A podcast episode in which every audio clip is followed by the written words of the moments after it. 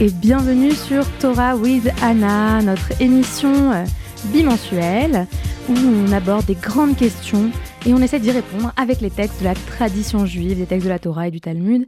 Et cette semaine, on se pose la question peut-on rire de tout? Oui, parce que voilà, aujourd'hui c'est l'anniversaire de Coluche. Et on s'est dit que c'était la parfaite occasion pour aborder le sujet de l'humour, qui est un sujet qui nous tient beaucoup à cœur euh, dans euh, peuple juif. Euh, l'humour juif est réputé, euh, réputé euh, parfois pour sa noirceur, mais pour sa constance, pour le fait voilà, d'accompagner le peuple juif partout où il va et peut-être de lui permettre de supporter, de l'avoir aidé à supporter à travers les siècles les persécutions qu'il a pu subir.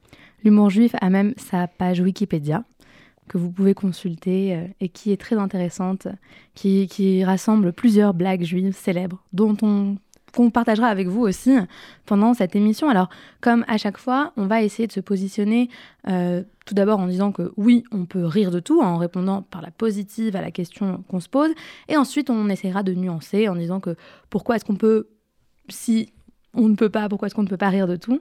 Et puis, on, voilà, on partagera avec vous euh, les textes euh, de la tradition juive qui abordent justement ce sujet. Alors, pour commencer, Anna, si on toi, tu as décidé de, nous répondre oui, qu'on pouvait rire de tout. Qu'est-ce que tu nous apportes comme texte alors moi, je voulais vous apporter le texte de deux grands rigolards de la Bible, de la Torah, euh, que sont les premiers patriarches et matriarches, Abraham et Sarah, euh, réputés pour euh, leur rire, leur rire qui intervient à un moment bien précis de leur histoire, qui est le moment où Dieu va leur annoncer séparément, d'abord à Abraham puis à Sarah, qu'ils vont donner naissance à un fils eux qui, tellement âgés, n'avaient jamais réussi encore à procréer, à donner naissance à un enfant. Euh, donc euh, j'ai choisi pour vous les extraits de la Genèse, donc le chapitre 17 et 18, dans lesquels euh, cette histoire est racontée. Je vais vous lire des passages. Donc chapitre 17, Dieu commence par parler à Abraham, par dire à Abraham, lui annoncer qu'il va avoir un enfant. Dieu dit à Abraham, Tu n'appelleras plus ta femme Sarai du nom de Sarai, car elle aura pour nom Sarah. Je la bénirai, et même je te donnerai par elle un fils.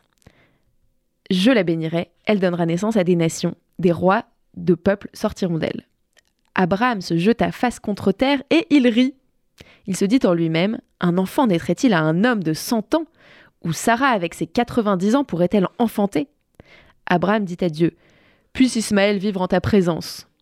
Dieu dit Mais non Ta femme Sarah va t'enfanter un fils et tu lui donneras le nom d'Isaac, Yitzhak, ce qui veut dire il rira. Donc ça, on, a la première, euh, première partie, premier, premier acte de, de, sourire. Déjà intéressant que Yitzhak, ça veut dire il rira, au futur, c'est-à-dire qu'en plus, Absolument. On, on, fait, on, émet la prophétie qu'il continuera à rire. C'est pas juste un moment. Euh, Absolument. Moi, vraiment, moi vraiment, en, lisant ça, je me dis, c'est comme si c'est comme si Abraham et Sarah lui l'avaient appelé lol, MDR. Genre, haha, vraiment, nous, on va avoir un enfant. Très bien, on l'appellera MDR. Chapitre 18, donc la suite. L'annonce à Sarah, deuxième acte. Donc là, c'est euh, au moment où les trois anges ou les trois visiteurs rendent visite à Abraham et Sarah dans leur, dans leur tente. Et là, euh, on nous dit, euh, donc les, les visiteurs demandent à Abraham, Où est Sarah ta femme? Il répondit, Là, dans la tente. L'Éternel reprit, je dois revenir au temps du renouveau, et voici que Sarah, ta femme, aura un fils. Or, Sarah écoutait à l'entrée de la tente, derrière lui. Abraham et Sarah étaient vieux, avancés en âge, et Sarah avait cessé d'avoir ce que les femmes ont. Qu'est-ce qu'elle dit? euphémisme. Sarah se mit à rire en elle-même et dit Tout usé comme je suis, pourrais-je encore jouir? Et mon maître est si vieux L'Éternel dit à Abraham Pourquoi ce rire de Sarah? Et cette question Pourrais-je vraiment enfanter moi qui suis si vieille? Y a-t-il une chose trop prodigieuse pour l'Éternel? À la date où je reviendrai vers toi au temps du renouveau, Sarah aura un fils. Sarah nia en disant Je n'ai pas ri, car elle avait peur.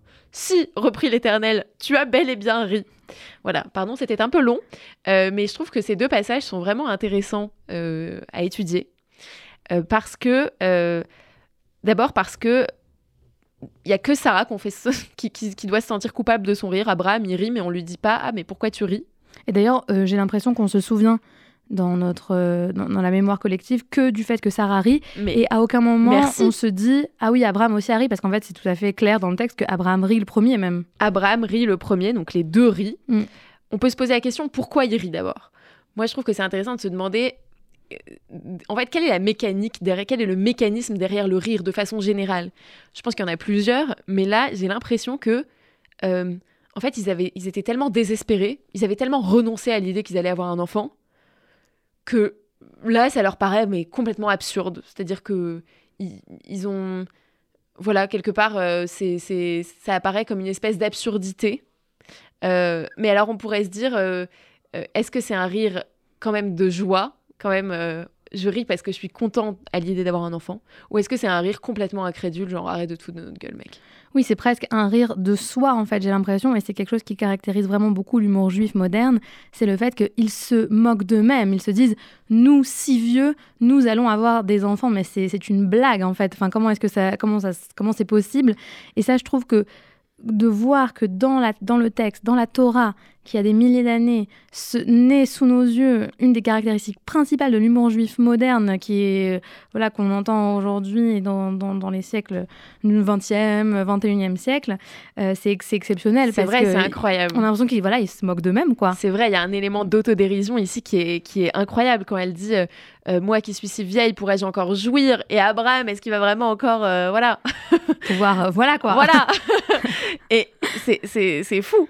et c'est vrai que c'est à la fois, ils, rient d'eux-mêmes, de leur mm. vieillesse, et ils rient aussi de la situation quand même terrible qui est, qui est celle que connaissent de, de, nombreux couples malheureusement de l'infertilité qui est quand même je pense le, drame d'une vie euh, pour euh, tous ceux qui la connaissent et notamment pour eux et qui ça ah. doit être une douleur terrible et eux en fait choisissent d'en rire surtout eux à qui on avait promis quand même, Dieu leur promet une descendance, euh, des, des, des, générations et des générations qui vont porter le même message qu'eux. Et bon, euh, ils, se rapprochent quand même euh, vraiment de la mort, quoi. Ils sont assez vieux et ils n'ont toujours pas d'enfants, donc ça pourrait être le drame de leur vie. Abraham, il laisse tout, il sacrifie toute sa vie pour porter le message divin.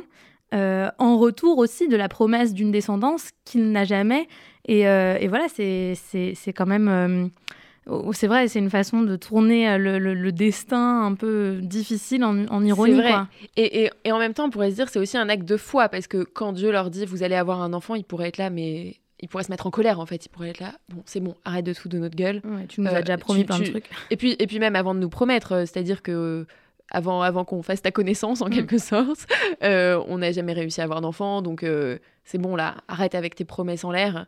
mais non, il rit et et peut-être, je me dis en fait, peut-être que Dieu, il les a choisis comme messagers précisément pour cette capacité qu'il a décelée en eux de d'être capable de finalement s'en remettre à lui mm. et euh, accepter le destin et, euh, et avoir suffisamment de distance sur eux-mêmes pour rire des épreuves qu'ils traversent. Après, euh, il y a aussi l'aspect, je trouve, dans, dans, dans, cet extrait, euh, du rire vis-à-vis de Dieu. C'est-à-dire qu'effectivement, si on peut rire de Dieu lui-même quand il nous parle, alors on peut rire de tout. Parce que Dieu, c'est la valeur la, la, plus, la plus haute. Donc, euh, si on peut rire de tout, effectivement, si on peut rire de lui quand il nous dit quelque chose, alors, euh, bon, bah voilà, hein, les, humains, les, médiocres humains peuvent aussi faire l'objet de nos blagues. Absolument. Et d'ailleurs, hier, hier j'étais à un cours euh, de Delphine Orviller sur le fanatisme et elle disait quelque chose que j'ai trouvé assez juste. Euh, elle disait que euh, ce qui caractérise le fanatique, c'est son incapacité totale à rire à la fois de Dieu ou de sa conception de ce qu'est Dieu et de lui-même. Impossible d'avoir de l'autodérision et quelque part, l'humour, c'est le meilleur remède contre, contre toute forme de, fanatisme, d'intégrisme. Et là, c'est vrai que Abraham et Sarah, ils nous en donnent une leçon magistrale dans la Genèse.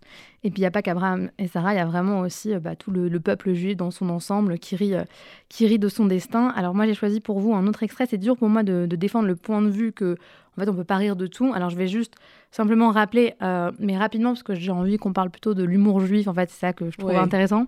que c'est un prétexte voilà. cette, question. pour rappeler simplement que effectivement le Talmud, les sages du Talmud insistent sur le fait qu'on ne peut pas se moquer de quelqu'un, lui faire honte en public. En tout cas, mm. ça c'est vraiment un, interdit euh, vraiment très, très sévère. Faire honte à quelqu'un, euh, c'est très très grave pour les sages du Talmud et ça se comprend tout à fait. Mm. maintenant, l'humour en soi n'est pas du tout caractérisé par un interdit biblique ou talmudique. Au contraire, il est même célébré et il est célébré depuis l'époque bah, biblique, comme tu viens de le, le, montrer, mais aussi depuis l'époque talmudique. Donc je vous raconte une petite histoire. Il y en a vraiment beaucoup dans le Talmud, des histoires drôles où on parle clairement d'humour. Donc celle-ci elle nous raconte l'histoire de euh, Rabban Gamliel, de Rabbi Eleazar, de Ben Azaria euh, et de Rabbi Akiva. Ils se promènent et ils entendent tout à coup le bruit de la foule. Euh, et ce bruit-là, ça venait de Rome, ça venait d'une station balnéaire, nous dit le Talmud. Tout à coup, tout le monde se met à pleurer et Rabbi Akiva se met à rire. Alors ses, amis se retournent vers lui, il lui dit Mais pourquoi est-ce que tu ris, Rabbi Akiva? Que? Qu'est-ce qui te prend? Et il leur répond Et vous, pourquoi est-ce que vous pleurez? Alors là, il, euh, leur, euh, il lui répond, euh, ils lui répondent que c'est parce qu'ils entendent les païens qui se prosternent devant des images, voilà, des, images d'idolâtres, qui brûlent de l'encens, qui mettent en, valeur des idoles. et eux, ils sont païens et ils vivent dans un, dans un monde dans lequel ils sont célébrés, dans lequel ils sont en sécurité, ils peuvent aller dans les bains, ils peuvent vivre une vie normale. Et nous, bah, en fait, on, on transmet le message de Dieu et on vit pas aussi bien qu'eux. Et là, Rabbi Akiva, il, prend le contre-pied vraiment de, de, ce, de ces affirmations et il dit Voilà pourquoi je ris. Je ris parce que je vois que si ceux qui offrent des offrandes à de faux dieux, si ceux qui sont idolâtres peuvent avoir une vie agréable, alors imaginez seulement la vie de ceux qui ne sont pas idolâtres et qui consacrent leur vie un Dieu unique, qui consacrent leur vie à faire des bonnes actions. Euh, elle, doit, elle est, forcément, elle mérite forcément mieux. Et donc, il voit dans cette situation dans laquelle le temple a été détruit, dans laquelle les Juifs sont exilés, euh, et dans laquelle les Romains vivent tout à fait bien, quelque part, une promesse, un espoir, mmh, mmh. un espoir d'une vie meilleure. Mmh. En, et, cet espoir, il est porté par son rire de la situation. Il retourne complètement cette situation et il, il, il, essaie, il arrive à, apporter aux autres, en fait, grâce à, à son petit moment de stand-up, quelque part, euh, à apporter à ses, à ses compatriotes euh, un espoir dans l'obscurité. Ouais, là aussi, c'est un, un, acte de foi, en quelque sorte, de rire. C'est-à-dire, euh, on est vraiment dans une situation terrible, mais en fait, je, réussis à voir le, petit rayon de lumière, la lumière au bout du tunnel, euh, euh, et, je rends la situation plus légère à travers le rire. Et il y a une, donc une, universitaire émérite qui est de française, Judith Stora Sandor, qui est d'origine hongroise, comme, comme toi, Anna. Bah, n'importe euh, quoi. Pardon. How dare you Je suis d'origine roumaine et la Roumanie et la Hongrie sont des, des pays rivaux. Exactement, bah c'est pour ça que j'ai confondu. Je te prie de m'excuser. Je pense que je vais avoir un petit règlement de compte à la fin de l'émission, c'est pas grave. Heureusement qu'on est capable d'en rire. Hein. donc elle est hongroise euh, et euh, elle était donc maître de conférence euh, à l'université de Paris 8 et elle a dit cette chose sur l'humour juif que je trouve vraiment exceptionnelle. Je, vais, vais vous lire euh, ce qu'elle écrit dans son livre. Elle dit que le malheur apparent cache un bonheur à venir. Le pessimisme se transforme en optimisme. Un optimisme tragique où le mal devient source de bien. Voilà le procédé de fabrication de l'humour juif. Un véritable mode d'emploi qui servira pendant des siècles à des écrivains juifs à créer de l'humour à partir des malheurs les plus divers, individuels ou collectifs, qui n'ont manqué que rarement dans leur histoire. Et je trouve que ça résume très très bien cette euh, capacité euh, à la fois des sages du Talmud, euh, à la fois des, des, humoristes juifs, des écrivains, des penseurs juifs, à utiliser une situation qui paraît dramatique et qui est dramatique et à en faire en fait tout ce qu'on peut en faire à ce moment-là, qui n'est qu'en rire finalement, parce que parfois quand on n'a plus le contrôle sur notre destin, et eh ben, il nous reste plus que ça, plus que l'optimisme et l'humour. Et mmh. je trouve ça très beau. Oui, euh, en, tout cas, à la question peut-on rire de tout? Euh, Les juifs clairement répondraient en tout cas, on peut rire de soi. Et euh, on doit rire de soi si on veut survivre, en fait, si on mm. veut supporter toutes les épreuves que, à la fois individuelles et collectives que, que le destin a pour nous. moi, ce que je trouve drôle, tu parlais, tu racontais une petite histoire telle musique il y, a, y, a un instant. Il y a une autre histoire que moi j'adore dans, dans, le traité Bava Metia, qui est la très fameuse, très célèbre histoire du four d'Arnaï, qui est qui raconte en fait euh, le débat qu'ont euh, plusieurs rabbins à propos d'une règle de halacha sur la purification d'un four. Ça a assez peu d'importance, le fond de l'histoire. mais il y a un rabbin, Rabbi Eliezer, qui est sûr d'avoir raison contre tous les autres. Tous les autres sont d'accord entre eux et lui dit non, non, vous avez tort et moi j'ai raison. Et il essaye de leur prouver euh, en faisant appel à des miracles divins, en faisant appel à une intervention directe euh, de Dieu euh, sur Terre. Donc d'abord, il dit, voilà, si j'ai raison, l'eau du fleuve va se mettre à remonter son cours, et là, ça se passe. ensuite, si j'ai raison, les murs de la maison d'études vont commencer à pencher, et là, ça se passe. Et là, il y a un autre rabbin qui dit au mur, non, non, mais c'est pas vos oignons, là, qu'est-ce que, qu'est-ce que, qu'est-ce que vous nous faites, les murs, ça n'a aucun rapport au bout d'un moment, euh, en dernier recours quelque part, euh, Rabbi Eliezer dit Si j'ai raison, une voix divine, une bad call va s'élever et euh, va dire que j'ai raison, va me donner directement raison. Et là, voilà, quelque part, ça va régler la question directement. Donc là, effectivement, une, voix divine s'élève et dit Rabbi Eliezer a raison. Et là, excédé, Rabbi Yehoshua, qui était dans le camp d'en face, qui, qui était en désaccord avec Rabbi Eliezer, dit à la voix divine, répond à la voix divine euh, mais mêle-toi de ce qui te regarde. Il lui dit Lo i, elle n'est pas au ciel, donc la Torah n'est pas au ciel. Sous-entendu, le message c'est maintenant tu nous as donné une loi, on en fait ce qu'on veut, au sens où c'est à nous, euh, grâce à la règle de la majorité, de décider euh, comment on l'interprète. Et là, dans la suite de, de l'histoire, Dieu se serait mis à rire en disant Mes enfants ont m'ont vaincu, mes enfants m'ont vaincu. Et ça, je trouve ça incroyable mm. comme histoire parce que c'est à la fois, donc dans la Bible et dans l'histoire précédente, on a vu la capacité des hommes à rire d'eux-mêmes et à rire de, du, tragique. Et là, Dieu lui-même euh, est montré comme étant capable d'humour et comme étant capable de d'autodérision même, euh, et de rire de, de, ses propres limites. Euh, lui qui est illimité par, par essence. Donc je trouve ça trouve ça assez fou. C'est fou et c'est très, très beau. Et je trouve aussi que ça, ça peut nous inspirer dans nos rapports avec les autres de pas toujours euh, prendre ce qu'on nous dit au premier degré, d'avoir un peu de recul, de distance. On peut avoir passé une mauvaise journée parfois et une petite, voilà, une petite remarque, ça peut nous, blesser. Mais finalement, euh, voilà, Dieu nous, dans, dans en tout cas, le, le, symbole de Dieu dans cette histoire nous montre que, euh, en fait, quand on prend de la distance et qu'on arrive à rire de soi et à, rire de la situation, c'est toujours plus agréable et c'est toujours euh, et, ça nous enrichit en fait. C'est ça, ça met du lien, ça évite de ça évite de, de tout de suite euh, voilà euh, entrer dans le conflit, être dans des être dans des relations conflictuelles, ça ça va tout simplement détendre l'atmosphère. Exactement.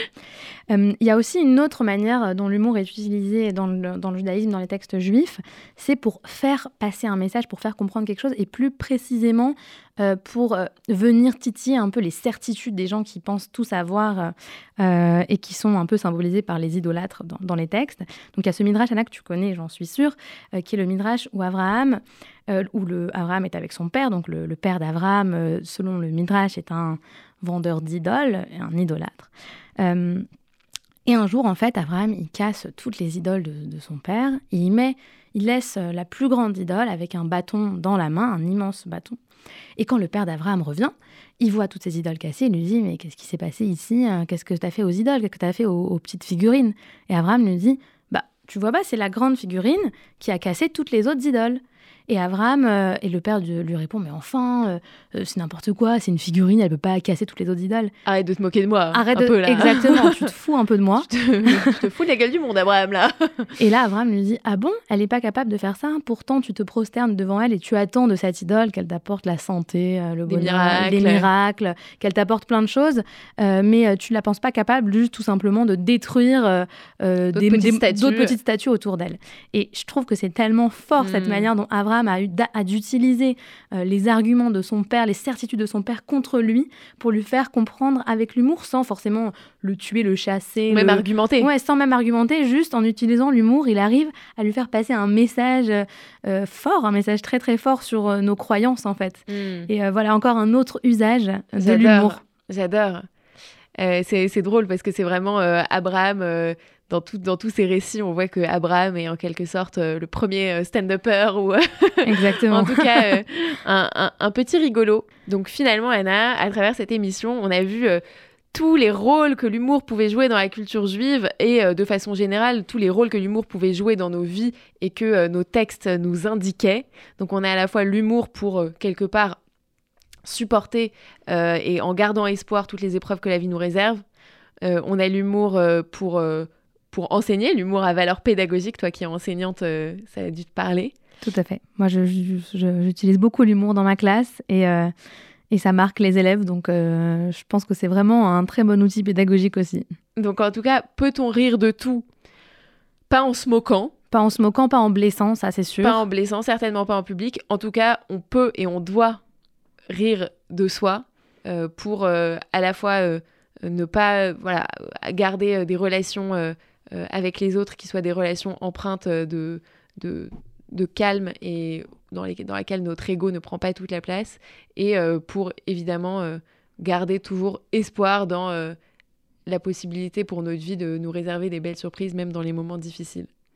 Exactement. Je voudrais juste vous laisser avec euh, cette, euh, voilà, pareil, cette, cette, idée sur l'humour juif que développe le dessinateur euh, Jules et qui dit que que les caractéristiques fondamentales de l'humour juif, à travers l'expérience millénaire de la diaspora juive, c'est de toujours être en marge, c'est d'être du côté des minorités, des sans-droits, des opprimés, et jamais au centre du pouvoir.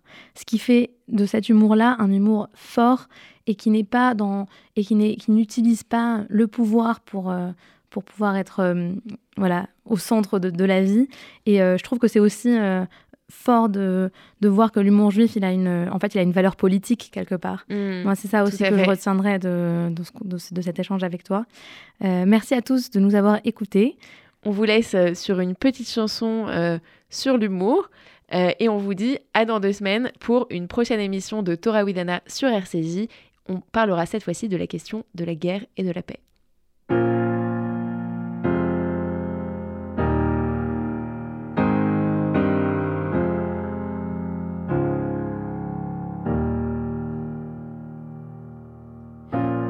Laughs at God in a hospital. No one laughs at God in a war. No one's laughing at God when they're starving or freezing or so very poor. No one laughs at God when a doctor calls after some routine tests. No one's laughing at God when it's gotten real late and their kid's not back from that party yet. No one laughs at God shake.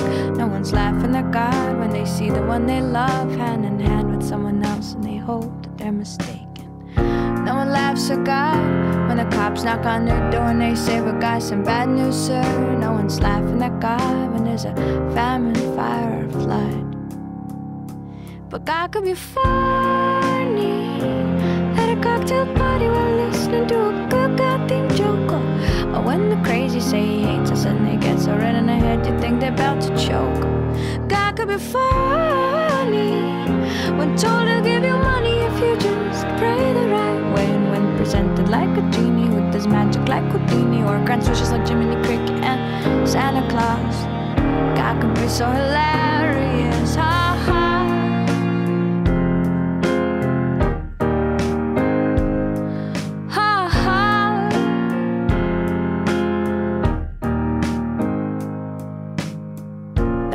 Laughs at God in a hospital.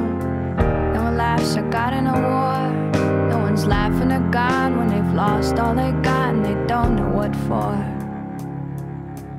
No one laughs at God on a day they realize that the last sight they'll ever see is a pair of hateful eyes. No one's laughing at God when they're saying their goodbyes. But God could be funny at a cocktail party say he hates us and they get so red in the head you think they're about to choke.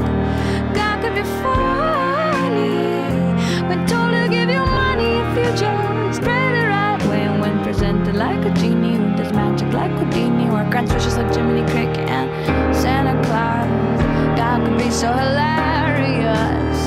But no one laughs at God in a hospital. No one laughs at God in a war.